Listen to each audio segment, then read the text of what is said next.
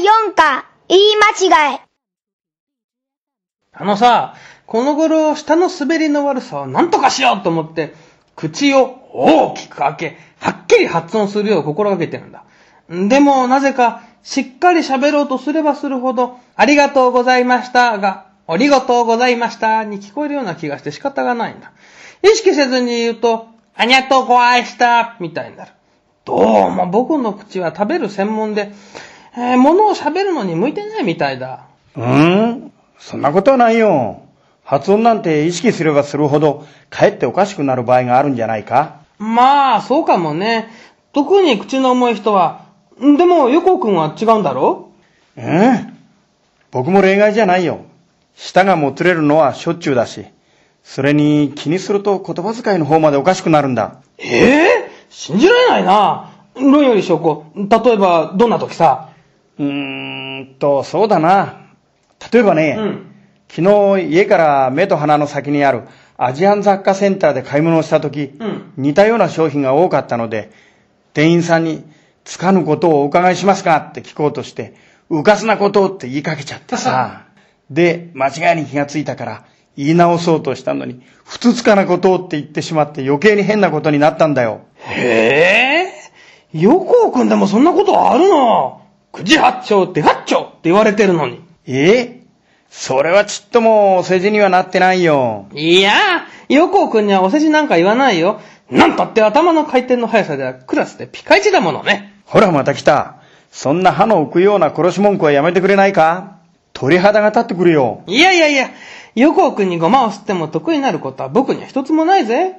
僕はただ、横尾くんでも混乱することがあるのかって不思議に思っただけなんだから。そんなのは当たり前さ。そういうのって日頃結構あるんじゃないの？うん。前にお菓子屋さんで働いてた時なんか、試食のお皿を返してくれたお客さんに、恐れ入りますって言いたかったのに、恐れ入りましたって叫んでしまったってことがあった。ええそれは何？幸福宣言？そうなんだよ。それにその日はそれで終わらなかったんだ。その後お帰りになるお客さんにも、ありがとうございました。またお越しくださいって言いたかったのに、混ざっちゃって。またお越しくださいましたって言っちゃってね、店を出るお客さんの背中震えてるみたいだったよ。そりゃそうだろう。お客さん、どう反応していいのかわからなくて、おかしくてたまらなかったんだろう。こういうのはことわざでなんとか言ったような、報復絶倒かな。うん。腹の皮がよじれるとでも言うんじゃないか？あ、そうそうそうそう。腹の皮がよじるほどではないけど、マクドナルドのドライブスルーでバイトしていた時のことを思い出したよ。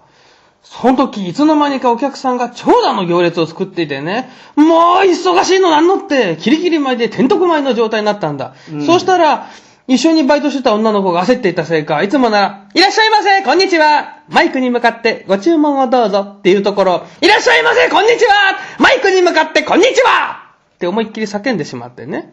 それにつられたお客さんは、ポカーンとした顔しながらも、こんにちはってつぶやいてたよ。腹を抱えたよ、僕は。ふん。それはちょっと面白いな。あ、そういえば、兄貴から聞いた同じような話を思い出したよ。え？兄貴が社会人になってすぐの頃、うんかかってきた電話を取ることになったんだ。うん右隣の人は、はい、丸和ですって言って、左隣の人は、はい、丸和でございますって言いながら電話を取る。うん。で、どっちがいいのかって兄貴は悩んだらしい。そうして電話を取って口から出たのは、はい、丸和でごわすだったそうだよ。顔から火が出るほど恥ずかしかったって。それじゃあ、お相撲さんか、鹿児島からのポットでか、どちらかと勘違いされそうだね。